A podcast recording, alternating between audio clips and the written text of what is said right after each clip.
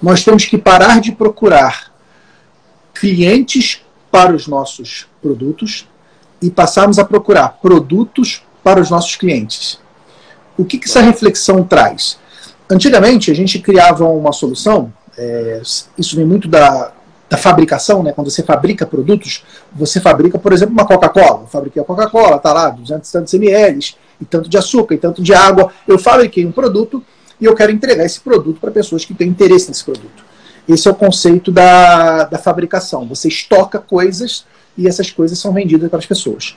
A prestação de serviços, ela propõe um fluxo inverso.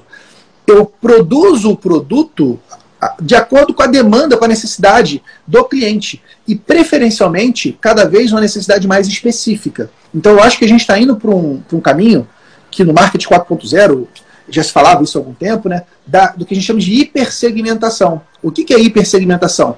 É você não mais falar, ah, eu falo com empresas prestadoras de serviço, eu falo com indústria, eu falo com mais. Não, eu falo com empresas de confecção, que são lideradas por jovens e que querem fazer esse tipo de, de produto. Então a gente hipersegmentar a nossa oferta, de maneira que a gente vire único.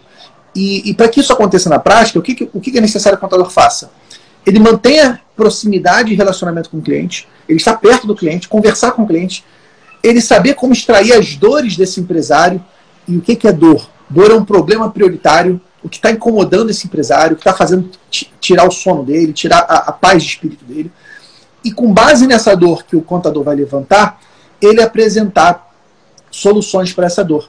E aí, soluções de estratégias, de ferramentas, de tecnologia. Então, para responder a tua, a tua pergunta, né, de como você agregar valor para o cliente, eu acho que está mais em você se aproximar do cliente e extrair as, do, as dores dele, do que você tentar criar uma, um serviço mágico que vai atender todo mundo, porque esse serviço mágico ele não existe. Por mais que existam aí procedimentos, né? Ah, vou fazer é, um exemplo, vou fazer um planejamento tributário. Você tem lá um roteiro, um passo a passo para você fazer um planejamento tributário mas é completamente diferente o planejamento tributário para uma empresa que importa mercadoria, para outra empresa que está fabricando, para uma empresa que está no Espírito Santo, uma empresa que está lá no estado de Goiás.